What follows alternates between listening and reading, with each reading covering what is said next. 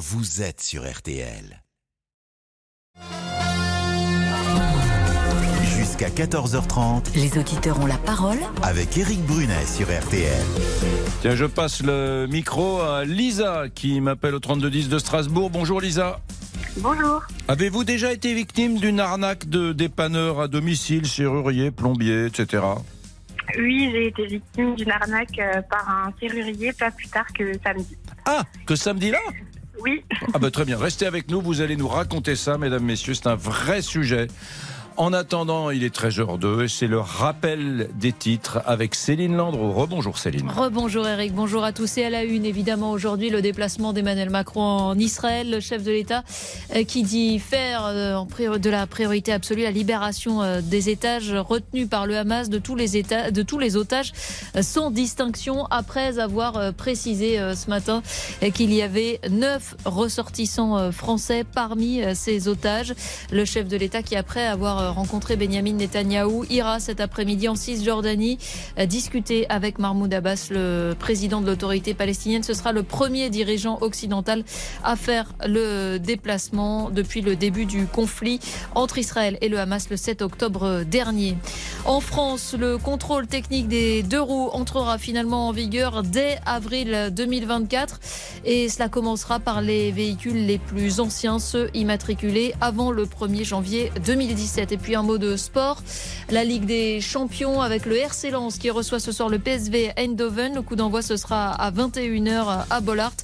Match à suivre dès 20h sur notre application et sur notre site rtl.fr. La météo pour cet après-midi, euh, Peggy Broche, avec cette euh, suite de perturbations qui continue. Oui, c'est vrai qu'on a euh, cette perturbation sur l'Est qui est en train de s'évacuer. Alors c'est la fin de la vigilance orange hein, pour tous les départements. Donc plus aucun département n'est en vigilance orange. On a encore de bonnes pluies. Mais cet après-midi, il va rester juste quelques averses sur la façade Est. Elles seront localement orageuses entre la région PACA et la Corse, ou la Corse où elles seront plus marquées avec beaucoup de vent. Et puis une nouvelle perturbation va arriver par l'Ouest et donner des pluies entre la Bretagne et les Charentes. On a également un ciel qui va se couvrir et qui sera plus nuageux entre le Cotentin et l'Aquitaine. Et puis sur les régions centrales, entre la frontière belge, l'Île-de-France, le Massif central, en allant vers la Méditerranée, on profite de quelques éclaircies, même s'il peut y avoir quelques gouttes sur l'extrême nord, le Massif central ou l'est des Pyrénées. Tout ça sous des températures. Alors en hausse au nord, en légère baisse au sud, ça nous donne 14 degrés à Langres, 15 à Nancy et Cherbourg, 16 à Lyon et Paris, 17 degrés à Grenoble, 18 à Tarbes, 19 à Montélimar, 21 à Toulon, 22 à Marseille et jusqu'à 24 degrés à Et demain, Peggy? Eh ben, un temps bien perturbé sur l'ensemble du pays, puisque la perturbation qui arrive par l'ouest, elle va gagner tout le pays, euh, avec beaucoup de pluie, beaucoup de vent. Alors, euh, le matin seront plus épargnés la Bretagne, la Normandie, l'ouest de l'île de France, avec juste quelques averses, et l'extrême sud entre les Pyrénées et la Méditerranée, où ça restera sec, avec encore pas mal de nuages. Et dans l'après-midi, pareil, un temps encore bien perturbé, pluvieux et venteux, moins, puisqu'on aura un ciel de traîne entre la Normandie, l'île de France, les Hauts-de-France et la Lorraine, et puis sur l'extrême sud, mais le temps va se couvrir. Il restera juste les éclaircies sur l'extrême sud-est. Tout ça avec des températures qui vont baisser le matin. 6 à 8 degrés sur le nord-est, 10 à 12 ailleurs, jusqu'à 14 dans le sud-ouest et l'après-midi, quasi stationnaire, de 14 à 17 degrés sur la moitié nord et de 18 à 24 sur la moitié sud. Merci beaucoup, Peggy Broche. Merci Peggy Broche, Céline Landreau. On vous retrouve demain à, à midi pour RTL Midi. Et je salue l'arrivée, l'entrée dans le studio de la majestueuse Lisa Marie Marquez. Bonjour Lisa Marie. Bonjour Eric, bonjour à tous. Est-ce que nous avons eu un bon cru, un bon millésime de messages qui nous ont été laissés par les auditeurs de- d'RTL Bah oui, hier on a parlé euh, de rhume et je sais de quoi je parle, hein, Ouais. vu que je suis toujours euh, bien comment, enrhumée. ça, comment ça évolue ce petit rhume? Ça va mieux, ça va. Je suis plus en forme, mais Vous m'avez sorti quand même un petit masque de protection. mis un petit euh, masque toujours. léopard. Vraiment, léopard aujourd'hui. Ouais. Bah oui, j'essaye de de rendre ça. Ça se vend, ça. Oui, c'est Bah oui. euh, c'est- joli, hein, cela dit. hein. Bah oui, ça change du bleu, euh, voilà. Donc on a parlé de rhume hier et euh, de ces médicaments, vous savez, anti-rhume, qui sont euh, dangereux et donc à bannir. Je parle du dolirum, du humex rhume, de l'actifed, etc. Et vous avez été nombreux, ou plutôt je dois dire nombreuses, à nous avoir partagé vos astuces naturelles pour guérir sur euh, le répondeur, comme Françoise de Chiron. Il y a beaucoup de choses naturelles qu'on peut employer. Il faut peut-être recouvrer le bon sens que d'aller à la pharmacie chercher des boîtes de je sais pas trop quoi, au détriment peut-être d'autres choses. Mais le miel, c'est un antibiotique naturel. Et puis faire des fumigations avec bah, du thym, du romarin, et vous mettez la tête sous une serviette. Ça va peut-être faire rigoler certains, mais c'est des remèdes de grand-mère, mais ça a déjà fait ses preuves et ça rendait personne malade. Claudette a également euh, laissé un message avec une astuce. Eh bien, moi, j'ai 77 ans passés. Je m'en vais allègrement sur mes 78. Et lorsque nous étions petits, ma grand-mère et ma maman, lorsque nous étions enrhumés, nous frictionnaient avec du Végibaume. C'est un très, très, très vieux médicament. Mais maintenant, en pharmacie, on peut de nouveau l'avoir, mais à condition que nous le commandons. Allez, une autre astuce, celle de Madame Laurent. Il y a un système très simple et pas onéreux, les rondelles d'oignon. Moi, je mets ça quand je sens un rhume qui arrive, mon nez qui coule, rondelles d'oignon à la tête de mon lit la nuit. Hein, je, je ne le fais pas dans la journée, bien sûr. Et je peux vous dire que moi, je le fais depuis très longtemps. Encore faut-il euh, supporter l'odeur d'oignon. Et ça marche très, très bien. Attends, attends, attends, elle coupe du ro- de l'oignon en Oui. rondelles, elle le pose sur la tête de lit et elle dort avec. Bah oui, oui, oui, oui, oui. Damien, Ah, jamais notre réalisateur, nous confirme que ça marche bien. Alors moi, j'ai pas essayé, j'avais un peu peur de l'odeur. euh, Ça marche. Damien, fais-moi oui ou non avec la, la tête. Est-ce que ça je marche peux même prendre le micro, Eric, et oui, Ah. ça fonctionne. Ça sent Ah pas bon très bon je après dans le- l'appartement, je mais ça le fonctionne. faire euh, ce soir. hein. Merci Damien. Je, je ne savais pas Voilà. qu'on Et c'est- et vivait puis c'est- à voilà. côté d'un d'un réalisateur qui est dans la régie tous les jours et qui se met des rondelles d'oignon sur la tête de son lit C'est comme pas ça. tous les jours non plus, Eric. C'est quand je suis enrhumé. Voilà une astuce qui coûte pas cher en plus. Bon, sur un tout autre sujet, et on va en parler aujourd'hui ici, à Toulouse, en plein centre-ville, un restaurant McDonald's est contraint de fermer à cause des dealers qui gangrènent le quartier, le quartier Jeanne d'Arc. Guillaume, qui est toulousain, a souhaité réagir et il est très en colère. Écoutez. Non, mais je trouve hallucinant qu'un McDonald's au centre de Toulouse soit contraint de fermer ses portes à cause de dealers. En plein centre, sur le boulevard, et on n'arrive même pas à déloger un point de deal. Mais que fait le monsieur le maire? Que fait la police? On parle de McDo parce que c'est une grande chaîne. Mais il y a beaucoup d'autres commerces juste à côté, des commerces de proximité, qui eux souffrent également. Donc, en soi, c'est comme donner raison aux bandits. Ouais, c'est le monde à l'envers, c'est vrai. Et vous raison. nous appelez hein, au 3210 euh, pour réagir. Plus léger, nous sommes le 24 octobre, le réveillon de Noël, c'est dans pile poil deux mois, 62 jours. Alors aujourd'hui, on, on offre des jouets sur RTL, on file un, un petit coup de main au Père Noël en ces temps d'inflation. Et justement, Véronique a réagi sur cette ambiance de Noël qui prend de l'avance cette année. Eh bien, écoutez, oui, moi, cette année, vous voyez, je commence à me dire, bon, voilà, où est-ce que je vais mettre le sapin Où est-ce que je vais mettre les guirlandes Et c'est vrai que vu que l'actualité est assez plombante, euh, bah, j'ai un petit peu envie bah, qu'il y ait un peu la fête, qu'il y ait un peu de gaieté dans la maison. Donc oui, cette année, Noël, c'est un petit peu plus tôt dans ma tête, effectivement. voilà, bonne émission. Moi, je suis d'accord avec Véronique, ça fait du bien. Il y a déjà, j'ai déjà vu des téléfilms euh, de Noël à la télé l'après-midi. C'est vrai? Ouais, ouais, ouais. Hier après-midi, il y avait des téléfilms de Noël et franchement, euh, moi j'avoue, j'adore. Allez, c'est parti. Est-ce que vous vous êtes euh, déjà fait arnaquer par des serruriers, des plombiers, vitriers, électriciens, chauffagistes? Si on en parle, c'est parce que 64% des entreprises de dépannage qui ont été contrôlées l'année dernière étaient en situation d'anomalie. C'est énorme, mesdames, messieurs. Lisa nous appelle de Strasbourg. Elle aura le micro dans une poignée de secondes. À tout de suite. Jusqu'à 14h30, Éric Brunet vous donne la parole sur RTL.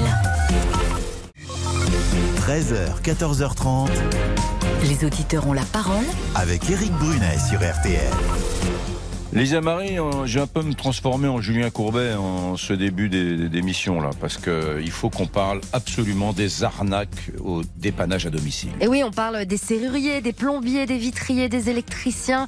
Euh, tous ces, ces dépanneurs sont dans le viseur de Bercy parce que dans des situations comme euh, une fuite d'eau nocturne, euh, une chaudière qui nous lâche, un problème électrique qui requiert une intervention d'urgence ou une porte qui claque et qui nous enferme dehors, eh bien, lorsque vous appelez comme ça un dépanneur euh, en urgence, eh bien, deux tiers des cas, leurs pratiques sont en situation d'anomalie. Ça veut dire qu'ils ne vous donnent pas de devis alors que c'est obligatoire, qu'ils vous placent des pièces de mauvaise qualité, qu'ils réalisent l'intervention, mais qu'ensuite ils vous prélèvent plusieurs fois pour cette même intervention. Donc 64% des entreprises de dépannage euh, contrôlées par euh, la Direction générale de la concurrence euh, sont donc en situation d'anomalie et ça monte même à 70% pour les dépanneurs franciliens. Et là, on va prendre Lisa tout de suite, mais juste pour vous raconter, sa maman nous a laissé un message hier sur le répondeur des auditeurs, désespérée parce que pour ce, que, ce qui lui est arrivé, justement, elle s'est, je crois, enfermée dehors. Elle va nous raconter tout de suite. Bonjour Lisa, que s'est-il passé Lisa chez vous? Bonjour. Alors j'ai fait appel à un serrurier samedi soir parce que j'avais perdu mes clés et que j'avais pas de double. Donc euh, il s'est rendu à mon domicile euh, assez rapidement et euh, Appartement, maison? Euh, appartement. D'accord, vous êtes à Strasbourg, c'est ça? Oui, c'est ça. Quel âge avez-vous? J'ai j'ai 25 ans. D'accord. Euh, voilà, donc il s'est rendu euh, chez moi et puis il a, il a essayé d'ouvrir la porte, mais ça fonctionnait pas avec euh, la méthode. Enfin, voilà, moi je m'y connais pas trop, mais la méthode normalement pour ouvrir la porte. Et donc il a procédé en fait à, un- à la manière forte, on va dire. Donc euh, il a découpé euh, tous les, enfin les trois points de ma porte. Donc il a enlevé toute la barre qui fermait, euh, enfin, qui fermait la porte, avec euh, la poignée. Donc ça, il devait le faire normalement puisque effectivement j'avais perdu mes clés et j'avais verrouillé donc la porte. Donc il était obligé euh, de démonter la poignée, enfin le verrou en tout cas, pour en mettre un nouveau. Donc il a, il a, Mais- il a carrément cassé, scié autour de la, la- chacune des, des serrures trois points. Euh, Ben, il, a cassé la porte. Bon, il avait un espèce de disque, ouais, et puis il s'est acharné sur ma porte. Euh, ça a duré de 19h à minuit. Voilà. Est-ce que, Lisa, est-ce que vous êtes d'abord certaine qu'il n'y avait pas d'autre solution techniquement? Non. Ben, je pense qu'il y avait une autre solution, parce que la solution qu'il était censé, enfin, qu'il a effectuée en premier, Mm. je pense qu'elle devait fonctionner. Euh, on j'habite dans un immeuble qui est neuf, il a trois ans. Euh, j'ai jamais eu de problème avec ma serrure, donc je comprends pas pourquoi il n'a pas réussi à ouvrir avec euh, simplement euh, le. Et pourquoi vous, vous ne lui avez pas dit Oh, oh, oh, oh, monsieur, on, on arrête là, c'est trop, c'est c'est trop, trop lourd Je lui ai dit, en fait, euh, ben moi, c'est en plus, vous imaginez, il était tard, j'étais dehors, donc euh, au bout d'un moment, je- j'ai perdu patience aussi. Donc je lui ai dit, monsieur, euh, si, excusez-moi, mais là, vous êtes en train de faire n'importe quoi, en fait. Donc, euh, s'il vous plaît, euh, si vous savez pas ce que vous faites, arrêtez. Il m'a dit non non c'est comme ça qu'il faut faire euh, je sais ce qu'il faut faire euh, là ça fonctionne pas en gros euh, que ça fonctionnait pas et qu'il avait pas le choix il m'a dit que ça bloquait, il m'a montré que ça bloquait et qu'il n'avait pas le choix, du coup, euh, de, de tout. euh, de tout casser. ouais. Combien ça va vous coûter cette affaire? Ça va me coûter 1300 euros. et, et 1300 euros, et avec ça, vous aurez une porte neuve et une Non. serrure neuve? Non, non, avec ça, il m'a proposé de poncer la porte et de la repeindre. Alors, vous vous rendez peut-être pas compte, mais du coup, euh, j'ai toute la, toute la partie en métal euh, à côté de la porte, quoi, qui est complètement renfoncée, en fait, parce que il a forcé. euh, donc, même maintenant, quand j'ai la porte fermée, on voit un décal, enfin, on voit un trou, en fait, entre. entre la porte et euh, cette partie qu'il a euh, Oui. complètement. euh, Oui, c'est la, la- la- c'est la structure métallique de la porte blindée, armée, quoi, qui est, qui est, qui est bah, détruite. c'est pas une porte, c'est pas une porte blindée, hein. En plus. Voilà, c'est pas une porte blindée. Ouais. C'est une porte sécurisée euh, avec trois points, mais c'est pas une porte blindée. Hein. C'est révoltant, cette affaire. Révoltant. Oui. 1300 euros, merci. Et il vous a demandé de payer tout de suite? Alors euh, non, en fait, euh, là actuellement, j'ai payé euh, 487 euros pour l'ouverture de la porte et un verrou euh, provisoire. Euh, voilà, et donc euh, si je veux qu'il me répare euh, bah, les dégâts qu'il a causés, puisque c'est lui qui a complètement abîmé ma porte, et ben euh, je dois payer 880 euros à peu près encore. Non, mais c'est du délire. Là. Non, non, non, non, non, stop, stop. hein, Vous euh. payez plus rien. Lisa, Lisa, Lisa, on arrête tout. D'abord, d'abord, euh, je sais pas ce que j'ai pas de conseil à vous donner, mais si j'en ai juste un, j'en ai un, c'est que euh, il faut appeler Julien Courbet. hein. Euh, Alors moi, le message de la maman de Lisa que j'avais euh, reçu hier, je l'ai tout de suite envoyé euh, à l'équipe de Julien Courbet. Ah, très bien, très très bien, parce que c'est hallucinant. bah oui, oui, oui. C'est hallucinant. J'espère qu'ils vont. euh, Donc ça va, elle va s'en sortir. Bah oui, ils vont 1300 s'occuper plus 800, ça lui fait un, un de, de 2100, 2200 euros. C'est n'importe quoi. Elle est étudiante, Lisa, elle a 25 ans. C'est c'est n'importe quoi. Je- je- Bah, c'est une arnaque. Moi, je, je- Lisa, j'ai eu un problème avec ma porte il y a 15 jours. J'ai fait venir un serrurier, ça m'a coûté 25 euros. Hmm. Voilà. Allez, 27, 27 et quelques avec la TVA. Alors peut-être que vous aviez pas, euh, peut-être que vous aviez pas fermé euh, à clé parce que quand on ferme à clé, c'est une autre manœuvre. Oui, c'est vrai, c'est vrai. Mais bon, euh, la manœuvre, c'est pas d'arracher la porte, quoi. Non, Oui. non, clairement pas. Et Ça doit pas coûter quand on 1300 voit- euros. Quand on voit qu'on va se diriger vers des dépenses comme cela, et qu'on est un professionnel, on dit Madame, moi je ne sais pas faire autrement, mais ça va vous coûter euh, de- 2000 euros. Alors en fait, euh, il me l'a dit. Alors c'est- du coup, c'est pas c'est pas 2000 euros, ce sera 1300 euros en tout. Hein. Oui. Euh, mais j'ai déjà payé 487 en fait, c'est ça. hein.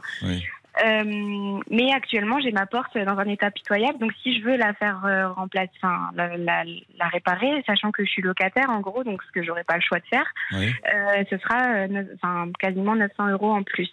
Mais euh, euh, ce que je voulais dire, c'est que effectivement, c'est moins cher si on a juste claqué la porte et qu'on l'a pas euh, verrouillée.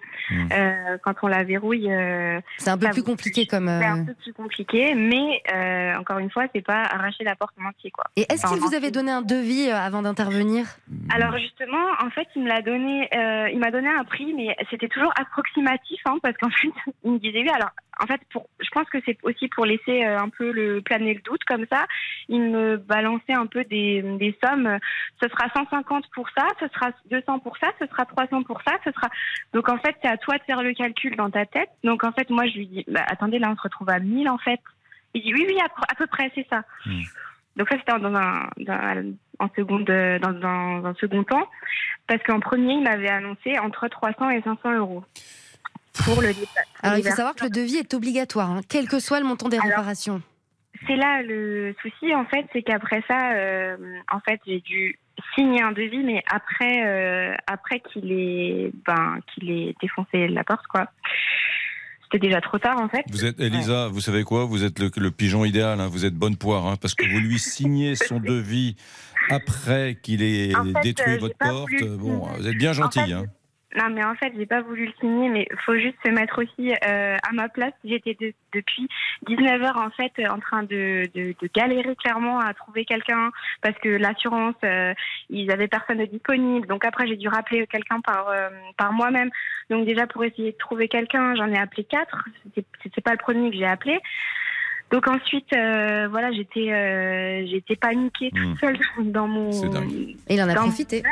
Et il en a profité. Et en fait, le problème, c'est que euh, ce devis, j'ai pas voulu le signer parce qu'en fait, il m'a fait recopier la mention euh, euh, devis reçu avant travaux. Sauf qu'en fait, j'avais pas reçu le devis euh, écrit. J'avais reçu le devis à l'oral. Et donc, moi, je suis restée 15 minutes devant ce devis et j'ai dit non, je veux pas le signer. C'est pas ce qui a, c'est pas vrai. Vous m'avez pas donné le devis. Vous venez de le faire là. Il était minuit et quelques, presque une heure. Enfin voilà. Ils savent Et, très euh, bien ce qu'ils font, Elisa. Ils comptent sur votre fatigue. Ça fait partie, à mon avis, les 4-5 heures à casser votre porte, euh, la fatigue, l'envie du locataire de rentrer chez lui dans sa maison. Ça fait partie de sa petite stratégie. Il sait très bien qu'à Exactement. 1h du matin, sur un coin de table, vous allez lui signer son devis. C'est Bah, insupportable. Insupportable, Lisa. ce qui s'est passé. Bon. Exactement ce qui s'est Reste- passé. Restez avec nous, Lisa. Restez avec nous, s'il vous plaît, encore quelques minutes. Euh, Franck. Hélène nous appelle. Hélène qui a l'air d'avoir été victime d'un vitrier, elle. Jacques également. À tout de suite. Les auditeurs ont la parole jusqu'à 14h30 sur RTL. Éric Brunet. Éric Brunet. Les auditeurs ont la parole sur RTL.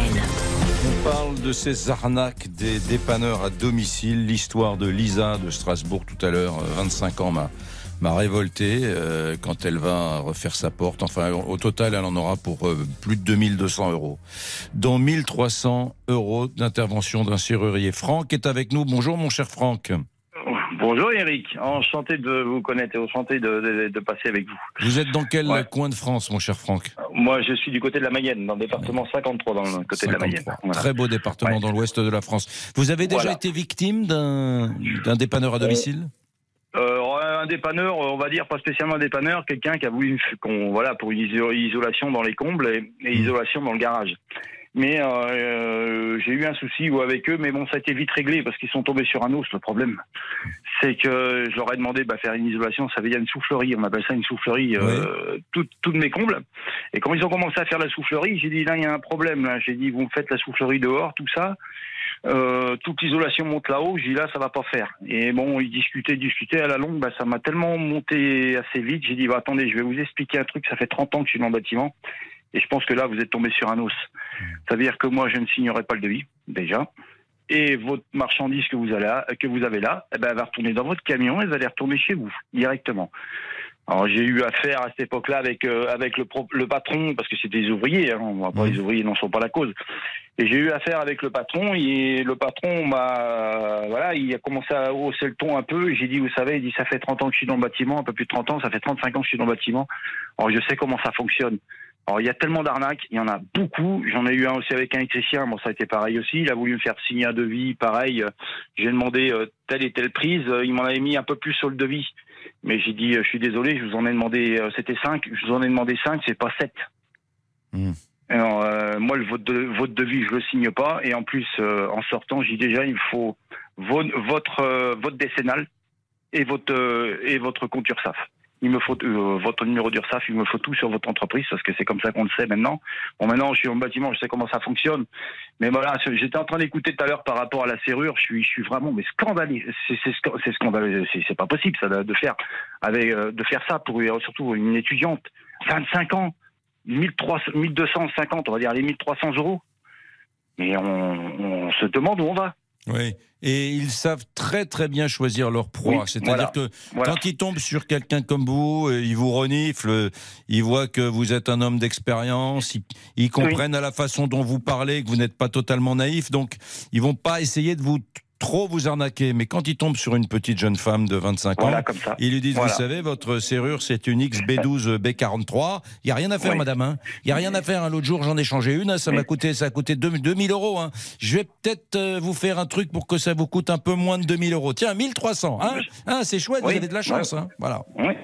Mais pourquoi Moi, j'étais en train d'écouter. Hein, j'étais en train d'écouter comment ça se fait qu'ils n'ont pas carrément coupé le canon, Hmm. le canon de la porte. Ils coupaient le canon de la porte, ils faisaient un trou dans le canon de la porte et ils, ils- ils changeaient juste le canon. Oui. Mais même, même deux si fois elle était verrouillée sur les trois points Ah, même sur verrouillé sur les trois points. Vous pouvez, vous, vous prenez une perceuse, vous coupez, vous avec la perceuse, vous rentrez dedans et ça va, ça va déverrouiller les trois points automatiquement parce que c'est des trois, trois petites barrettes qui sont sur le côté et ça va les déverrouiller. Ben voilà, ben voilà. Ça, ça lui aurait coûté 50 euros et là, ça lui a Voilà, coûté ça 1300 y aurait euros. coûté, que voilà, le type savait très 1300 bien. euros et le canon, et le canon, euh, vous allez, vous allez dans un, dans un, bon après, Hmm. le canon c'est autre chose. Faut aller vraiment dans un, dans, dans un menuisier au niveau des, euh, un menuisier, un bon menuisier, euh, ils vont vous trouver un canon, allez, on va dire à 50 euros. Hmm. Euh, voilà, avec la pause, on va dire allez 200 euros et voilà, à tout casser, elle aurait eu peut-être eu pour 300 euros. Allez, on va être gentil, hein, mais pas 1300, Bah, 1300. pas 1300 euros, c'est écœurant. C'est dingue. Et il y en aura de plus en plus. Hein. Oui, oui, je, oui. je le dis parce qu'il y a beaucoup maintenant, euh, on va faire beaucoup de rénovations. Malheureusement, il n'y a plus beaucoup de neufs qui vont sortir du bâtiment.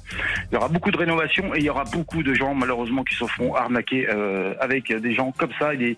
Voilà, ça fait très mal au bâtiment, ça faut pas oublier. Ça Ah fait oui, très oui, très oui, mal au bâtiment. C'est vraiment Voilà. une activité très particulière, hein, les, les dépanneurs à domicile. Je, je vous rappelle que la DGCCRF, Direction Générale de la Concurrence, de la Consommation et de la Répression des Fraudes, après une année de, contrôle, dit que 64% des entreprises de dépannage à domicile contrôlées étaient en situation d'anomalie. Dans un instant, nous serons avec Hélène. Vous êtes là, Hélène? Que vous est-il Oui, arrivé oui, à vous, je- Hélène Alors, c'est pas moi, c'est ma fille de 22 ans, la pauvre, qui s'est fait avoir avec euh, la casse de son Velux, euh, la vitre de son Velux. Ah oui, un vitrier. Restez avec nous, à tout de suite. Contactez-nous gratuitement via l'appli RTL ou au 3210. 50 centimes la minute. Jusqu'à 14h30 Les auditeurs ont la parole avec Éric Brunet sur RTL. Victor au standard, ça appelle sur le sujet des arnaques des dépanneurs à domicile. hein. Bonjour Eric, bonjour à tous. Oui, beaucoup d'appels sur le sujet des arnaques, mais aussi beaucoup d'appels sur le sujet d'après, sur euh, le McDo qui ferme à Toulouse dans le quartier Jeanne d'Arc. Quelques réactions rapidement sur notre application RTL concernant le sujet des arnaques. Hervé à Saint-Terme, bonjour, ma fille à Boulogne-Billancourt a été victime un soir très tard, il y a 3 ou 4 ans. Porte simplement claquée, elle a signé le devis dans la panique. Total, mi- 3500 euros. Yannick au Mans, le dépanneur de Lisa devrait prendre des cours auprès des cambrioleurs car eux arrivent à rentrer chez moi malgré une serrure à 4 points. Et on termine avec Daniel qui pose la question pourquoi les compagnies d'assurance ne fournissent-elles pas des listes d'artisans de confiance capables d'intervenir 24-24 Ah oui, bah oui, bien sûr. C'est marrant cette euh, ce parallèle avec les cambrioleurs. Les cambrioleurs y arrivent, la serrure 4 points en 5 minutes, et le serrurier il a il a détruit la porte et il en a mis pour 5 heures. Hélène, Hélène est dans les Yvelines, Oui, c'est ça? Oui, à Melan en Yvelines. Qu'est- qu'est- Qu'est-il arrivé à votre fille, donc, Hélène? Alors, ma fille habitait dans le 15e arrondissement à Paris et sa vitre de son Vélux s'est cassée. Donc, elle a contacté un dépanneur euh, via, vous savez, les sites en ligne. Et une dame l'a rappelé euh, dix minutes après. Elle lui a fait un devis euh, de 250 euros. Un dépanneur est passé chez elle et euh, bah, le devis de 250 euros est passé à 3000 euros. Non. Oui, et euh, il l'a, il l'a embobiné en lui, en lui parlant de caution sur sa carte ban- bancaire. Donc, il lui a débité 3000 euros sur sa carte bancaire. Qu'est-ce que c'est que ce Donc, euh, elle s'est rendue compte euh, qu'elle avait fait une bêtise. Elle nous a appelé euh, aussitôt. On a déposé plainte. J'ai rappelé l'artisan, bien sûr. Impossible de le joindre, alors qu'il a pignon sur rue. hein. Il a un numéro de sirette. et, voilà, c'est arrivé en mai 2022 et j'ai aucun retour de ma plainte. Rien, j'ai tout fait. hein. J'ai contacté un avocat, j'ai déposé plainte, j'ai fait ma petite enquête moi-même. Que ces gens-là ont plusieurs numéros de téléphone et plusieurs profils hein, sur Internet. Incroyable. Donc je déconseille d'aller sur. ces Alors, donc, il s'agissait, il s'agissait pour elle de, de changer tout un Vélux ou de changer Non, juste la vitre. Euh, Son, son père lui a changé son Vélux pour 150 euros. Oh là là. Ça lui a- oui, c'était 150 euros. Et voilà. Et donc, elle, elle a payé 3000 euros à cet artisan payé- vitrier. Tout à fait, oui, 3000 euros. Hmm. Et donc, au, au- au final, qu'a-t-il fait, le vitrier? Ah, il a rien fait, on l'a plus jamais revu. hein. Ah, il a pris les 3000 euros, il n'a rien, mais il n'est même pas intervenu? Il n'est même pas intervenu. Non, mais là, là, là, c'est un problème judiciaire, Et et, là, c'est pas normal oui, que votre avocat je- n'ait pas de nouvelles de, de votre Non. plainte. Non, aucune nouvelle. Je ne peux rien faire. Ah, elle- j'ai, tout fait. hein. J'ai signalé sur, euh, sur Internet. J'ai franchement tout fait. Et dites-moi, euh, votre fille, elle était passée par euh, quel type de, de structure, vous m'avez dit, quand elle a... Euh, c'est un site en ligne, vous savez. Alors, je ne sais pas si je peux dire les noms, mais c'est, c'est des panneurs services ou des parneurs artisans où vous avez des, des artisans indépendants qui sont mis en ligne. Ah. Et, et lui, c'était. Euh... Oh, je sais pas si je peux. Je peux, je peux dire les noms ou Non, mais ne donne pas, donnez pas le nom propre du Non, gars, parce que... euh, Ouais. Ah non, non, non, c'est le, le, le nom de la société. Ouais, Ils ont le ouais. pignon sur rue. Hein. bah, c'est sidérant. On est dans quelle ville, là Euh, C'est assez d'un... Alors là, c'était plutôt dans le 15e à Dans Paris. 15e arrondissement de Paris. Ouais. Ouais, bon, écoutez. Ce Sont des... Voilà. Alors là, ce sont carrément des voyous. Là. Il y a- il- il- Oui, mais ce qui, me, ce qui me gêne dans cette histoire, c'est que les sites sont en ligne et que rien ne protège le consommateur. Et c'est vrai, c'est comme les prospectus dans les boîtes aux lettres aussi. Il faut absolument pacifier tous les prospectus Oui. qu'on reçoit comme ça avec des numéros. euh. Je jette Ouais. directement. Ouais, moi pareil. Parfois ils mettent des autocollants sur les portes aussi. Oui, bien sûr. Directement. Merci Hélène pour ce témoignage. Voilà. On est démunis. En plus, ça va vous coûter Ah, voilà, en plus les frais d'avocat. En plus les frais d'avocat. Ouais. En plus, les frais d'avocat. Mm. Oui, ça coûte plus cher au Mais- final. Merci Hélène. On va prendre Jacques. Au revoir. On prend Jacques également. Bonjour mon cher Jacques. Bonjour Eric, euh, bonjour tout le monde. Est-ce Vous avez déjà été victime, vous, d'un Moi, c'est un plombier. Ah, C'est un plombier. Est-ce que je vous explique en, en deux mots Ma- C'est une, une dizaine d'années. Ma fille était malade, elle a vomi dans le lavabo. Et le, le- le mécanisme était ancien. J'appelle mon plombier, il était en vacances pendant 15 jours. Donc j'appelle le plombier sur Internet, comme euh, tout le monde a pu faire il y a une dizaine d'années. Donc il est venu au bout de deux heures. J'étais très content pour dépanner parce que ça sentait mauvais et puis tout était bouché. Et malheureusement, euh, donc, il me demande mon attestation d'assurance. Je descends parce que lui, il était à l'étage.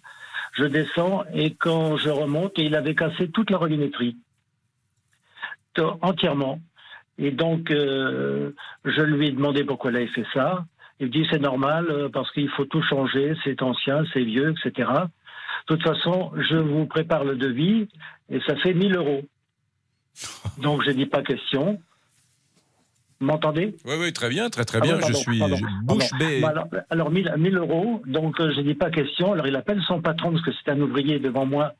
Il, il descend à 800. Il dit vous savez, vous voyez, je vous ai obtenu 200 euros de réduction, c'est bien, etc.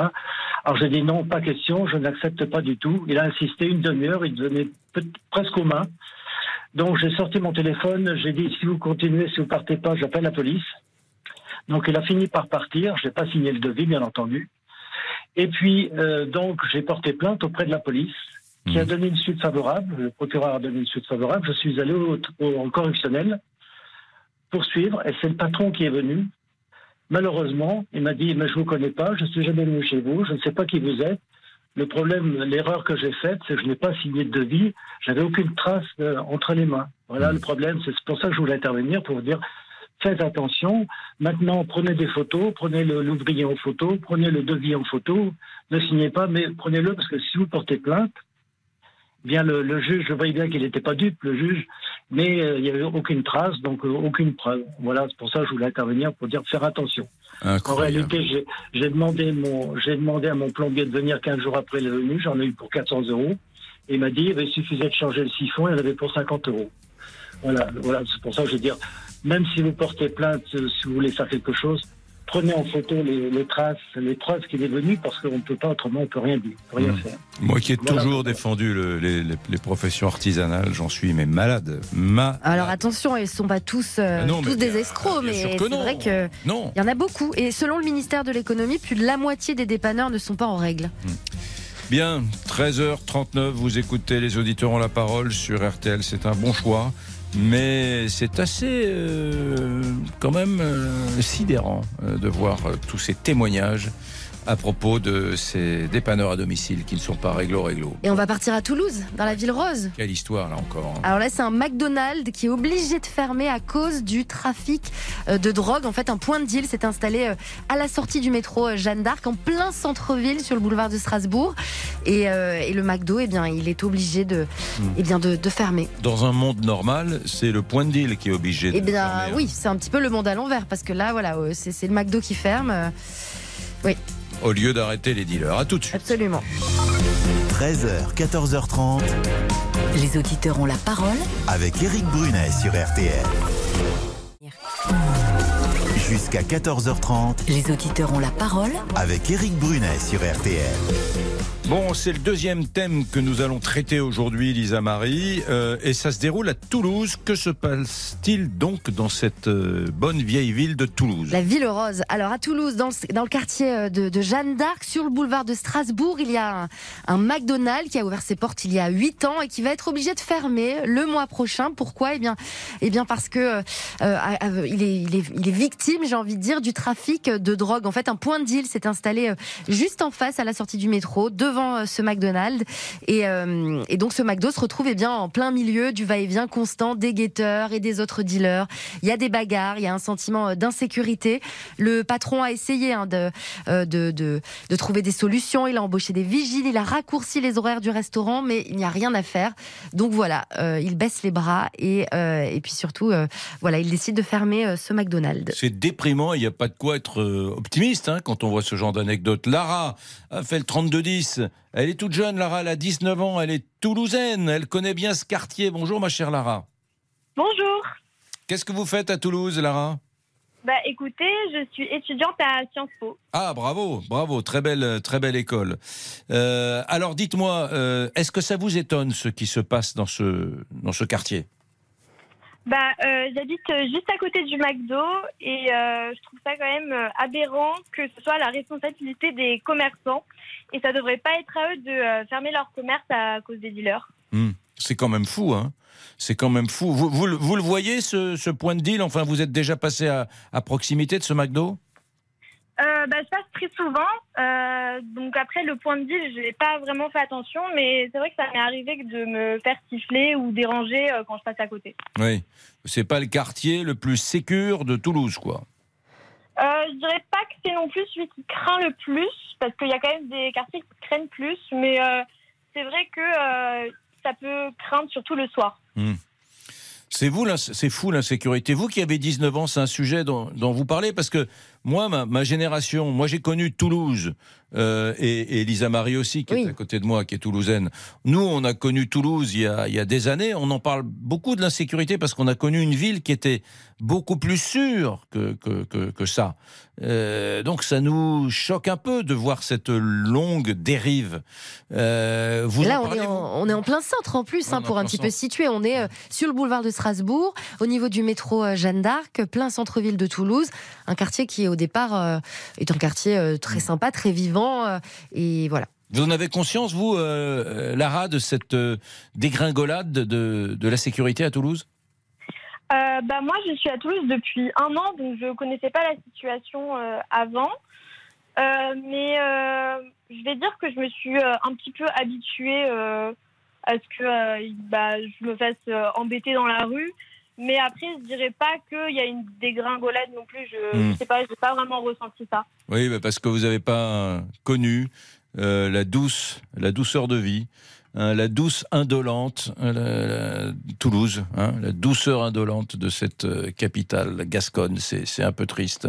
En tout cas, euh, c'est épouvantable quand on y réfléchit, parce que voilà, il y a un commerçant qui a investi du temps, de l'argent, des moyens. C'était peut-être l'espoir hein, de, de- prospérer un peu, euh, de voir son, son restaurant, son McDo devenir plus, plus, plus, plus grand, faire croître son chiffre d'affaires. Voilà, et ben son projet se casse complètement la figure. Alors là, je précise qu'on parle donc de, de ce restaurant McDonald's. J'ai appelé euh, d'autres commerçants ce matin qui sont euh, à proximité. Ils n'ont pas voulu euh, s'exprimer, mais voilà, ils m'ont, ce qu'ils m'ont dit, c'est qu'ils en avaient marre aussi. Il y a deux autres commerces qui ont dû fermer euh, euh, à cause de à cause de la situation, à cause de ce trafic de drogue en plein centre-ville de Toulouse. Mais ce qui se passe dans le quartier Jeanne d'Arc de Toulouse aujourd'hui doit se passer dans des tas de villes, à mon avis, des tas de villes, de Absolument. Nantes à Strasbourg, de Lille à Marseille, hein, euh, où des gens sont obligés de fermer leurs boutiques, leurs commerces, parce que la situation s'est dégradée, qu'il y a des points de deal, qu'il y a des interventions de la police, euh, des, des dealers, des actes de violence répétés, réitérés, et qu'au bout d'un moment, eh bien, euh, les clients ne viennent plus ou viennent moins, et le commerce se casse la gueule, et il n'a plus qu'une issue fermée. Voilà, la chère Lara. Hum, merci Lara de nous avoir appelé au 3210. Merci à vous. À bientôt. Au revoir. Au revoir. Euh, charmante et jeune étudiante de 19 ans de Sciences Po. Christophe est à Toulouse également. Bonjour Christophe. Bonjour. Bon, euh, dur quand même hein, pour ce commerçant obligé de mettre la clé sous la porte à cause de ce, Ouais, ouais, ce c'est même, un peu surprenant parce que bon, moi, je connais à Toulouse, et je, je travaille en centre-ville et j'y suis depuis une dizaine d'années. C'est franchement pas un quartier sensible. Mm. Euh, on a d'autres endroits, même pas très loin, euh, comme la place Arnaud Bernard, qui sont un petit peu plus euh, difficiles avec beaucoup de trafic de cigarettes et de choses comme ça. Mm. Euh, je sais pour pour être avocat et donc les gardes à vue, on voit on voit un petit peu. C'est pas franchement ce quartier-là qui qui ressort le plus. Donc oui, c'est assez étonnant. Euh, que, que, que- quels sont les recours, vous qui êtes avocat d'un commerçant comme ça, qui est victime finalement euh, euh, ben, d'une opération, d'une non-opération de maintien de l'ordre au fond? Il est victime de, de l'insécurité. Il a acheté un commerce, enfin il a pris un bail, et puis ben, on lui dit, ben, ça, ça, il n'y a plus de clients, mon, mon vieux, Ah parce oui, que. là, là, clairement, alors en journée, moi je vous dis, j'y passe souvent. euh, Il y a, c'est, c'est pas craignos en journée du tout. hein. Hmm. Après le soir, je peux vraiment pas me prononcer, j'habite pas là-bas. Mais euh, mais mais là, c'est la responsabilité de l'État, du préfet. Et si le préfet ne fait rien, bah, c'est de faire constater euh, l'existence de, de, de, de, de son préjudice et éventuellement d'attaquer l'État en tribunal administratif. Mais euh, mais c'est très compliqué, forcément. Attaquer l'État devant un tribunal administratif, oui, là c'est un, là on part sur un long combat euh, judiciaire et Bah, c'est la responsabilité de l'État et du préfet que d'a- d'assurer la, la sécurité publique dans les rues de la ville. Hmm. Mathieu est, bougez pas Christophe, hein, euh, Mathieu est, est avec nous au, au téléphone. Bonjour Mathieu, vous êtes toulousain, c'est une spéciale Toulouse là hein, pendant Bah, quelques minutes. Bonjour Eric et bonjour, et bonjour à la demoiselle de Ouais. Toulouse. Ah, bonjour Mathieu. J'ai bien compris à l'accent de Mathieu qu'il n'est ni de Strasbourg, ni de Brest, ni de Lille. Ni- On évite le fichier. Bon, vous le Moi, connaissez, vous le connaissez ce quartier, ce quartier où le McDo a décidé Bah de ouais, fermer parce que j'ai 41 ans et moi je suis né à Toulouse, donc forcément je le connais bien. Hmm. Euh, c'est pas un endroit forcément craignos, Hmm. du moins pas la journée, c'est sûr. Mais après, euh, justement, Lisa Marie, elle est vraiment, elle est de Toulouse vraiment Ah bah oui, oui, oui, Toulouse né- né à Ah. Toulouse, j'ai grandi à Toulouse, oui, oui. On va faire- alors, on va faire une interaction en direct, vous allez voir. Est-ce que vous vous rappelez de la place Wilson Oui. à côté où il y a la Ah. Bien sûr, la place Wilson, oui. Est-ce que vous avez remarqué quelque chose là-bas C'est particulier. Euh, actuellement? Non, mais ça fait moi depuis euh, quand j'étais jeune, quand 15-20 ans, il y a toujours eu du deal en pleine rue. Ça a toujours existé. Du Ça deal a toujours existé. Ouais, ouais, ben oui, vous avez des groupes chaque fois, on vous siffle, Alors, tu veux du shit, alors tout que ça. c'est une place chic et élégante, c'est ce que vous voulez dire, c'est un quartier Ouais, c'est, bourgeois. ouais, alors c'est pas le Capitole, mais c'est, c'est vivant. Mais Mm. ça a toujours existé. Et en fait, ça prend, ça, ça recule, ça y en a de plus en plus. Et, et c'est comme ça, et c'est inévitable. Et c'est comme ça dans toutes les villes. Alors forcément c'est Toulouse, mais c'est comme ça dans toutes les villes parce que je livre et je le vois et c'est comme ça dans toutes les villes. Mm. Et c'est triste parce que Toulouse c'est une super ville et elle se laisse gangréner, gangréner, gangréner. Et alors on parlait de la mairie. des Alors attendez ça, Mathieu, Mathieu, page de réclame, restez avec moi. Petite page de réclame et je vous reprends dans une seconde. À tout de suite. Envoyez-nous vos messages sur l'application RTL ou appelez-nous au 3210. 50 centimes. Les auditeurs ont la parole avec Éric Brunet sur RTL. Bon, on est avec euh, Mathieu, livreur à Toulouse, qui nous dit euh, Je suis pas si étonné que ça que le McDo ferme. Mais quand même, vous n'êtes pas révolté, Mathieu, de voir que euh, un McDo, un commerce est obligé de fermer parce que euh, les autorités, la police n'arrivent pas à, à détruire un point de deal, quoi. C'est ça qui est dingue. Alors si, si, bien sûr que je suis, ré- enfin, je suis révolté, pas plus la McDo que l'autre, Oui. parce qu'ils sont tous concernés et voilà, c'est pas plus une marque qu'un autre. Mais euh, on en est là parce que euh, voilà, on a on a laissé faire. Voilà, moi comme je dis, moi, je suis né à Toulouse, j'ai connu un Toulouse qui était cool. Bon après, je suis pas non plus un grand ancien, j'ai 40 ans. Mais voilà, on était tranquille et on sait que ça arrive de plus en plus. Ça vient, ça, ça, vient par chez nous parce qu'on dit, euh, des gens descendent à Toulouse. En a beaucoup. On a eu beaucoup de gens qui sont venus à Toulouse. On dit, ah, Toulouse, c'est une ville qui est cool. Alors c'est vrai que c'est cool. Mais après, il y, a- il y a tout ce qui va avec, les, les- les points négatifs qui arrivent en masse. Hmm. Christophe, Christophe qui est avec nous, hein, qui est avocat, qui a parlé juste avant euh, vous, Mathieu, Christophe. Vous, vous, vous, vous voyez ce, ce sujet qui est celui de- du trafic de drogue à travers les, les affaires qui passent dans les tribunaux. Vous, vous voyez que ça devient de plus en plus prégnant, de plus en plus important? Oui, oui, forcément, de toute façon, euh, moi je le vois à travers les gardes à vue, le commissariat. À Toulouse, c'est c'est- c'est- c'est 80-90% des, des, des, des gardes à vue, des dossiers. Ah bon, attendez, on, on vous entend mal, rapprochez-vous de la fenêtre. Vous êtes en train de me dire que 80-90% des dossiers des gardes à vue, euh, c'est des affaires de, de drogue, finalement, à Toulouse. Énormément, énormément. Mais, euh, c'est- mais par contre, c'est jamais ou très rarement en centre-ville. D'accord. Jamais ou très Ah. rarement en centre-ville. Eh ben, plutôt les quartiers à l'extérieur de Toulouse, comme Bagatelle ou les quartiers qu'on connaît. Ouais. Mais, euh, mais- mais- on, vous entend, on vous entend trop mal, Christophe. Je suis désolé, je vous, je vous coupe. Changez d'opérateur. Eric, Eric si, Mathieu, je peux, oui. si je peux intervenir. Après, on, on parle souvent voilà, des, des préfets, de la police, mais après, ils font ce qu'ils peuvent- ce qu'ils peuvent. Et on- Il y en a beaucoup de la police à Toulouse, de la gendarmerie, et ils font ce qu'ils peuvent. Mais après, vous voyez qu'en fait, il n'y a, a pas de justice en France, il n'y a rien. Et le, sujet que vous avez évoqué d'ailleurs pendant les informations sur RTL, les, les, les, simples de ce matin, quand on a interpellé la personne là, qui faisait les attentats, les, les alertes à la bombe. Oui. Bon, mais il a, il a pris six mois, six mois, mais avec sursis. Donc, en fait, qu'est-ce que vous arrêter les gens? Ils se font arrêter, il n'y a, rien. Il y a- il y a tout- on peut faire tout ce qu'on veut en France, de toute façon. On va, on va pas avoir de répression, il n'y a rien. Donc, à partir de là, ben, les dealers, ils sont là, ils ne sont pas dérangés. Il n'y a personne qui va les embêter. Voulez Les faire dealers sont là, ils ne sont pas dérangés, personne ne Mais va non. les embêter. Oui, vous avez raison, ces peines avec sursis, euh, c'est un peu démoralisant. On va les attraper, va- voilà, on va les mettre en garde à vue, ils vont ressortir le lendemain, ils n'ont rien.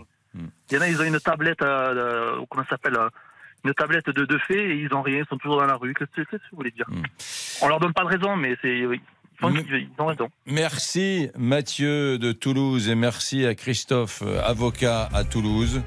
Euh, et je salue euh, Jean-Alphonse Richard, l'heure du crime. Jean-Alphonse, bonjour. Bonjour mon cher Eric. Quel est le programme aujourd'hui? Eh bien aujourd'hui dans l'heure du crime, je vous emmène à Avignon avec une affaire qui 40 ans après, c'était en 1983, recèle encore bien des mystères, des incompréhensions. Sept morts en, moins de 10 minutes derrière les murs d'un hôtel au, au cœur de la ville. C'est l'affaire du Sofitel d'Avignon. On va tout de suite dire, à l'époque, il s'agit d'un hold-up qui a mal tourné. Euh, Mais est-ce que les tueurs cherchaient autre chose dans cet hôtel, dans ces chambres? Que la modeste salle des coffres C'est une question qui est posée depuis cette date. Pourquoi les langues, même des années après, ont bien du mal à se délier? Les sept morts du Sofitel d'Avignon, ce mystère, eh bien, je vous le raconte à 14h30 dans l'heure du crime. Et nous serons là, nous serons là bien évidemment, allez dans une poignée de secondes, nous vous emmenons dans un pays qui n'est pas très touristique, qu'on voit même très rarement, le Pakistan, avec l'auditeur du bout du monde, à tout de suite. RTL. RTL. RTL, il est 14h.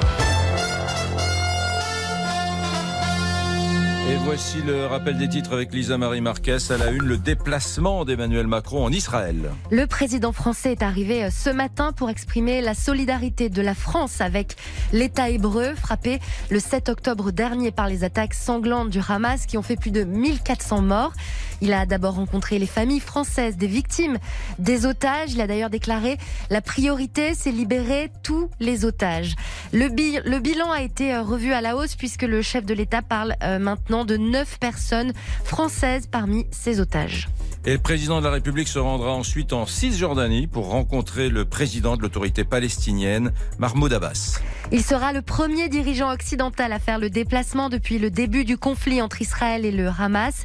Il ira également ce soir en Jordanie où il rencontrera le roi Abdallah II et d'autres dirigeants de la région. En France, maintenant, on parle du contrôle technique des deux roues qui devrait entrer en vigueur en 2024. Une mesure maintes fois repoussée qui va rentrer en vigueur à partir d'avril 2024, selon euh, un arrêté publié aujourd'hui au journal officiel. Une mise en place progressive en fonction de l'âge des véhicules. Les premiers concernés seront ceux immatriculés avant le 1er janvier 2017. Et puis un mot de sport. Le Racing Club de Lens reçoit le PSV Eindhoven ce soir en Ligue des Champions. Le petit poussé du Nord à l'assaut de la montagne néerlandaise, invaincu et à la tête de leur championnat. Un match à suivre en direct et dès 20h sur notre application et sur le site rtl.fr. Allez, un petit point sur la météo. Demain, mercredi, une nouvelle perturbation pluvieuse traversera la France d'ouest en est. Elle sera dans l'ouest le matin et dans l'est l'après-midi. Le vent atteindra 60 à 70 km heure, y compris dans les terres. Il neigera dans les Alpes au-dessus de 2500 mètres.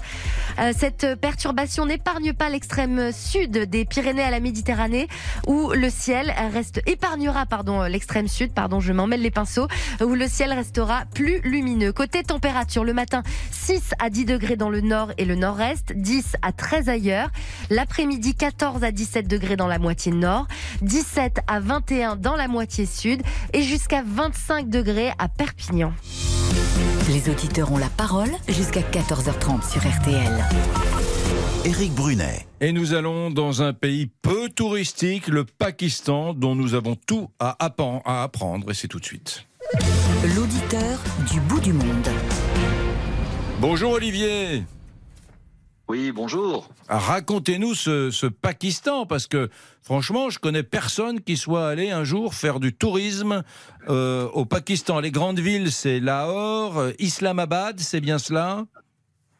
Et surtout Karachi. Et Karachi, bien sûr, la Et, capitale. euh, voilà, exactement. Euh, Non, en fait, c'est c'est un tourisme qui se prolonge puisque ça fait cinq ans que nous y sommes. Oui. Que faites-vous là-bas? En fait, euh, nous sommes allés, mon épouse et moi, au Pakistan il y a cinq ans maintenant, pour diriger deux hôtels à Karachi. Et puis, les choses évoluant, euh, dans le même groupe local, il y a 11 hôtels au Pakistan, nous avons maintenant, euh, je gère maintenant cinq hôtels dans le- la région nord du Pakistan. D'accord. Beaucoup de, de tourisme au Pakistan? Peu, peu, sauf dans la zone de l'Himalaya, puisqu'il y a à peu près une quinzaine de sommets à plus de 7000. Mais euh, non, autrement peu, c'est surtout de, un pays euh, en plein développement, euh, chaotique, mais en plein développement quand même. Euh, et beaucoup de, surtout beaucoup d'hommes d'affaires d'Asie, de- d'Asie et notamment de la Chine. D'accord. En Oui. revanche, nous sommes aux confins de, de, de l'Inde. Vous avez parlé de l'Himalaya. Il doit y avoir des paysages absolument sublimes. hein. Des paysages fantastiques, absolument. Euh, c'est un pays qui est très riche en histoire et en paysages naturels qui est fabuleux. Non, c'est vraiment un pays à découvrir et on s'y attend pas forcément, mais il y a vraiment des richesses extraordinaires. Oui. Hmm. Qu'est-ce qu'on y mange? Ah, on y mange beaucoup de cuisine euh, à base, enfin, beaucoup de nourriture à base de riz. Le riz et le poulet sont, sont les éléments essentiels de la nourriture au Pakistan. Beaucoup de naan, qui sont les, les- le, qui est le pain local, et beaucoup de, de gravy, de ragoût. Beaucoup de, de ragoût, vous avez Oui. dit, j'ai pas entendu là. Oui, c'est ça, de ragoût, oui. D'accord.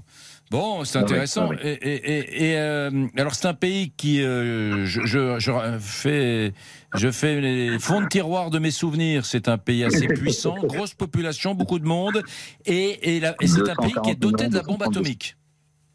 Exactement, oui. oui, oui. Et d'ailleurs, il y a des, des ingénieurs. euh, Enfin, j'avais ça à Karachi. Je recevais des ingénieurs euh, dans le de- de- dans le génie atomique, euh, des ingénieurs français qui venaient pour euh, euh, pour les centrales nucléaires euh, euh, et pour les installations euh, de défense. Voilà. Combien d'habitants? Ah. Au Pakistan, 230, 240 selon les recensements. 240 Euh, millions, là, Oui, c'est ça, c'est ça, absolument. Et c'est un, pays pratiquement là, 100% musulman, euh, le, le Pakistan. On va dire 95%, mais il y a encore qu'il y a toute la communauté. Il y a de- des communautés chrétiennes, il y a les, les catholiques sont présents, les protestants sont présents. Il y a pas mal de communautés aussi d'origine perse euh, qui sont présentes. Voilà, oui, oui, oui. D'accord. Et euh, c'est une démocratie? On va parler, on va dire que en gros c'est une démocratie. Voilà. Voilà, ouais, il y a- il y a des élections, on va dire. hein, Il y a des élections. ouais. Il va y avoir des élections qui ont été reportées plusieurs fois et en principe là maintenant les élections devraient se tenir entre février et mars prochain. Oui. Ouais. Quelles sont les plus belles choses à peut- voir, ce que vous, ce que vous recommandez si quelqu'un vient un jour euh, euh, passer quelques jours au Pakistan? Moi, j'ai été subjugué hein, Ah, par ben. des paysages que j'ai trouvé magnifiques. Hein. Les paysages sont fantastiques, absolument. Mais écoutez, vous avez Lahore, qui est où il y a la plus vieille euh, mosquée de l'Empire moghol. Vous avez à Bahawalpur, qui est à 200 km de Lahore. Vous avez des vestiges de la muraille euh, construite par Alexandre euh, le Grand. Euh, vous avez des, des sites extraordinaires. Oui, c'est une civilisation qui est très très ancienne, puisque la civilisation de l'Indus a plus de 5000 ans. Il y a pas mal d'archéologues français d'ailleurs qui viennent contribuer aux recherches dans, dans la région du Sindh. Et donc, euh, il y a beaucoup de, de recherches qui sont faites au niveau archéologique parce que l'histoire est extraordinaire dans ce pays. Oui, absolument. Vous voyez, on, on, on se réveille pas tous les matins en pensant au Pakistan, mais le Pakistan, mine de rien, Lisa Marie, c'est un pays qui a la population. Faut, faut- faudrait additionner euh, l'Espagne, euh, l'Italie, l'Allemagne, la France, euh, presque l'Angleterre. On aurait la population du, du Pakistan. C'est un pays énorme. Hein. c'est un pays qui est six fois- c'est un pays qui est six fois plus grand que la France et qui effectivement a une population extraordinaire. Très puissante. Qui a, c'est 80% de la population à moins de 18 ans. Ouais, Ouais. Lisa. Et Olivier, vous êtes originaire Ah de, de quelle région en France? Euh, de la région du sud-est, mais en fait, euh, mon épouse et moi, on est nés au Maroc, donc on est casablancais à l'origine, et puis euh, ensuite, ça a été les voyages en permanence. Ah oui, vous avez beaucoup Mais voyagé. enfin, on a, des, on a- voilà, beaucoup voyagé, mais on a des attaches effectivement dans le sud de la France. C'est une drôle de vie finalement d'être comme ça, une sorte de, j'allais dire mercenaire. Non, c'est pas gentil mercenaire, mais bon, vous êtes un expat, vous allez de, de pays en pays et vous vous Oui. dirigez des hôtels. euh, bon, c'est une drôle de vie. Absolument. Hmm. Non, c'est une belle vie puisqu'on découvre des, on découvre des populations, on découvre des, des amis, on découvre des, des sites, on co- découvre des cultures qui sont toutes extraordinaires et aussi autant les unes que les autres. Précédemment, on était en Arabie Saoudite, avant au Kenya, avant euh, aux Seychelles. Non, c'est une belle vie. Je la regrette pas en tous les cas. On la regrette pas. Euh, euh, on, on- on regarde ce qui s'est passé euh, en, en- en Israël depuis le Pakistan ces dernières heures, ces derniers jours. On regarde beaucoup, beaucoup, beaucoup, beaucoup. Oui, oui, absolument. Mais d'ailleurs, il y avait une manifestation assez impressionnante devant mon hôtel euh, dimanche dernier. Effectivement, oui. Pour, on la, pour la soutenir que l'État palestinien, bien sûr. On regarde sous un seul angle, absolument. Oui, oui, tout à fait. Absolument. Ouais. Bon, ben, c'est le, le raidissement du monde et les convulsions du, du Oui. monde qui, qui, qui inquiètent absolument tout le monde. ouais. Oui, c'est assez inquiétant. Et puis ici, c'est vrai qu'on on prend parti euh, vraiment de façon ouverte et, et parfois un peu violente. Oui. Mais c'est comme ça. Très bien, merci beaucoup à Olivier Merci. qui vit euh, du Merci côté de Belle journée, merci. Quelle heure est-il chez vous? Merci. Il est, il est maintenant 5h, bientôt 5h15 5 de l'après-midi. de l'après-midi. Et que- qu'est-ce que vous allez manger ce soir? Vous savez déjà le menu? Euh, ce soir, c'est ma femme qui cuisine en règle générale, donc euh, ce soir, ça sera sûrement une côte de bœuf. Une côte de bœuf. Ah, bah, bah, là, ça c'est plus à la française qu'à la Plus à la française, oui, qu'à la pakistanaise, j'ai l'impression. Merci euh, à Olivier et bon, et bon vent à vous et présentez les amitiés des auditeurs en la parole à votre épouse. Merci de votre appel. À très revoir. bientôt. Au revoir. Allez, il est euh, 14h10. Que va-t-on vivre dans les prochaines minutes dans les auditeurs sur Eh RTL bien, je vous propose, Eric, qu'on se mette un peu dans l'ambiance euh, de Noël. Euh, Alors, on est le 24 octobre, on est à deux mois pile poil euh, avant euh, le réveillon, et, euh, et on pense déjà aux cadeaux, aux jouets. Alors, certains vont dire que c'est trop tôt, certains vont dire qu'ils n'ont pas encore euh, la tête aux, aux, aux fêtes et aux cadeaux, mais on va en parler, on va en parler, on va même vous parler. On peut, on peut désormais louer des jouets. Voilà. Moi, j'ai déjà fait mon casting de, de, de, de- de dîner. Ah. Je vais faire un truc que je fais jamais habituellement.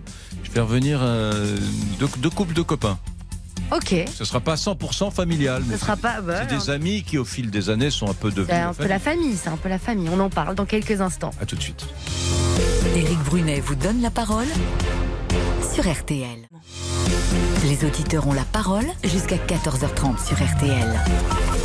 Éric Brunet. It's beginning to look a lot like Christmas everywhere you go. Take a look in the five and ten. Ah, Damien, dans la régie, est amoureux des chansons anglophones de Noël. Je sais C'est pas, vrai, chaque ça, fois hein. qu'on parle de Noël, il nous met du Frank Sinatra. C'est chouette, j'adore, hein, mais euh, on- Ah, c'est pas Frank Sinatra, là, je Non, crois. non, non, là, c'est pas Sinatra, Ah. mais ils nous mettent souvent des, chants, des chanteurs anglophones. Christmas. Mais moi, j'aimerais qu'un jour il me passe Tino Rossi parce mais que non, c'est il veut vraiment pas. ma chanson. Il veut pas. euh, C'est un dictateur. Il nous oblige à écouter des chants anglophones qui sont magnifiques. Ah oui, il nous reste deux mois, c'est vrai. Et, et est-ce qu'on pourra aussi avoir Maria Carré aussi, un de ces Évidemment. quatre Évidemment, évidemment. Ça c'est la base. Euh, Véronique nous appelle du Mans. Elle a fait le 32-10. Pense... Bonjour Véronique. Bonjour Eric. C'est Noël, c'est Hein dans deux mois, jour pour jour, car nous sommes le 24 octobre, Véronique. Eh oui, eh Vous, oui. vous y pensez Ah, ou c'est loin? Bah, euh, non, cette année, curieusement, j'y pense. Habituellement, j'ai un fils qui est du 30 novembre. Donc, en général, depuis qu'il était tout petit, on s'arrangeait à faire le, le sapin de Noël pour l'avoir le week-end du 30. Et puis, j'avais gardé un peu cette habitude, malgré qu'il soit grand maintenant. Et je crois que cette année, je vais le faire encore plus tôt, parce que j'ai vraiment envie euh, d'avoir un peu de gaieté quand on voit l'actualité qui est un peu plombante quand même. Euh, bah, j'ai envie d'avoir effectivement un petit peu de, de couleur, de, de gaieté. Et puis, bon, j'ai commencé à penser effectivement à mon repas. Bon, c'est les enfants, évidemment, que je vais inviter un petit peu à savoir ce que je vais faire. Euh, ouais, cette année, je suis un peu plus en avance parce que je crois qu'on a un peu envie de légèreté, quoi. Oui, ouais, je, je comprends. On a envie de cette ambiance de Noël pour se dégager de, Oui. de- de- de tout Ouais, ce qui ouais. nous plombe. Ouais, ouais. et Ouais, ouais, C'est ouais. terrible. Je suis assez d'accord Ouais, avec ouais. vous. Moi, j'ai une Bah, fille. oui. Vous avez un fils du 30 novembre. Moi, j'ai une fille qui n'en peut plus, qui est du du 26 décembre, et Ah donc oui. elle en a marre d'avoir un, un cadeau pour deux, un cadeau pour deux dates. Ah ben j'en ai un qui est du 9 janvier, hein, donc c'est un peu pareil. Vous lui faites le coup de temps en temps, un cadeau pour deux. Ben, on fait souvent, oui, parce qu'on se cotise, et puis comme en plus voilà. il est militaire et qu'on le voit pas beaucoup, donc on, on- on cumule effectivement son anniversaire et Noël en même temps. Il a un gros cadeau plutôt que d'en avoir effectivement euh, euh, parce que bah, c'est tellement proche. Euh, ben, J'en ai quatre et un de chaque saison, donc euh, bon, Hmm. de toute façon, euh, Ah oui. voilà. Ah, Il y a, il y a- non, y a Monsieur Printemps, Monsieur Été, oui, voilà, Monsieur Automne, voilà. Monsieur Hiver. J'en ai un de juillet, j'en ai un de janvier, j'en ai un de mai, donc voilà, et un de novembre. Donc, Alors, effectivement, donc vous avez votre casting pour le, le 24 décembre, mais vous, Ben, vous avez quand oui. même pas été jusqu'à penser à votre menu, etc. Si? Si, si, j'ai commencé un peu. Si, parce que j'ai des amis qui viennent de partir en camping-car en Normandie, et comme c'est la fête de la coquille, je dis, bah tiens, regardons les prix, parce que peut-être que je ferai des coquilles. Puis sinon, j'ai vu une recette de Norvège, là, qui a pas l'air mal de poisson, euh, un petit peu en, en courbouillon avec du chorizo, là, ça, j'ai trouvé ça assez sympa. Moi, je suis pas chapon, dinde, machin. Ah, plus. Alors, voilà, le foie gras, bon, moi, je le fais moi-même, mes enfants adorent, donc tous les ans, je leur fais plaisir, je leur fais du foie gras et des macarons, puisqu'ils adorent peu foie gras et les macarons. pas, un peu moelleux, pas trop sec, le, le foie Voilà, gras. Ouais. voilà. Donc euh, voilà que j'assaisonne, euh, bon, tantôt Porto, tantôt euh, autre chose. Donc ça, ils adorent. Et puis bon repas. Ça m'est même arrivé des fois de faire un pot-au-feu parce que bon, comme il y a les belles familles, moi je leur dis vous prenez pas la tête, venez à la maison quand tout le monde aura choisi. Vous venez le 25, 26, 27. Moi je m'en fous. Le principal c'est qu'on se voit. Euh, donc des fois effectivement, ça m'est arrivé de faire un pot-au-feu. Je dis bien, ils viennent le 26 ou le 27. Je dis bon, ils vont avoir mangé pas mal de trucs gras. Je vais leur faire un bon pot-au-feu, puis ils sont contents parce qu'effectivement c'est moins, c'est c'est moins gras que tout. Avec de la macreuse ou avec une viande pas trop cuite, voilà, pour pas que voilà. ça reste entre les dents, le pot-au-feu. Faut Voilà, faire gaffe à la cuisson. Oui, de la- oui, ouais, voilà. Une fois, je leur ai fait une blanquette aussi, parce que c'est des plats qu'on mange plus. Donc, euh, les petites belles filles, ah bah oui, tiens, c'est sympa, ma mère, elle en faisait de temps en temps et tout. Euh, ah oui, une blanquette, ça nous change. Moi, j'aime bien faire des, plats familiaux, en fait, ceux comme on est euh, pas mal à table. Euh, bah, effectivement, parce que bon, euh, pour la dinde, bon, enfin voilà, on en a mangé pendant des années. euh, donc euh, j'essaye de faire des choses. euh, et puis bon, comme on fait un apéritif, on, euh, après on n'a plus très faim, quoi. Donc faire un petit peu léger. Plat unique. Et puis bon, et puis mes macarons, ils adorent mes macarons, donc je leur fais des macarons vanille, chocolat. Donc euh, voilà, donc ils- dès qu'ils arrivent, dès, dès la veille, ils commencent à taper dans les macarons, ils sont contents. Quoi j'ai envie Moi, je suis en train de réfléchir. Gigot de 7 heures, choucroute. euh, Oui, c'est bon, plat unique, aussi. moi aussi. hein. Oui, choucroute de la mer, par exemple, pour Noël, c'est sympa une choucroute de la mer. J'en ai fait une fois, Mm. et c'est vrai que c'est c'est moins lourd que tout ce qu'on nous propose, parce que si on fait les plats classiques, on n'arrive pas au bout du repas. hein. Hmm. Très bien, Véronique, très bien. je prends vos conseils, je suis d'accord, moi. Pas, pas d'entrée le soir de Noël. Euh, Oui, voilà. On est avec euh, Elisabeth. Merci, je vous embrasse, euh, Véronique. Bonjour, Elisabeth. Bonjour Eric. Bon, songez-vous deux mois avant à la soirée de Noël, Elisabeth. Ben, je suis un- en fait, je suis une grand-mère, donc je suis un peu forcée parce qu'on commence à en parler. Euh, on doit quand même faire nos courriers au Père Noël pour que ce soit juste et bon. Et puis en plus, cette année, nous avons décidé de faire les choses un peu différemment. Euh, donc, euh, les cadeaux, pour, comme j'ai, mes petits-enfants commencent à devenir très grands, euh, enfin non, le dernier a 10 ans, euh, on va faire le système des enveloppes cette année. C'est-à-dire? C'est-à-dire que nous allons mettre un billet euh, d'argent Oui. dans une enveloppe que, que j'ai.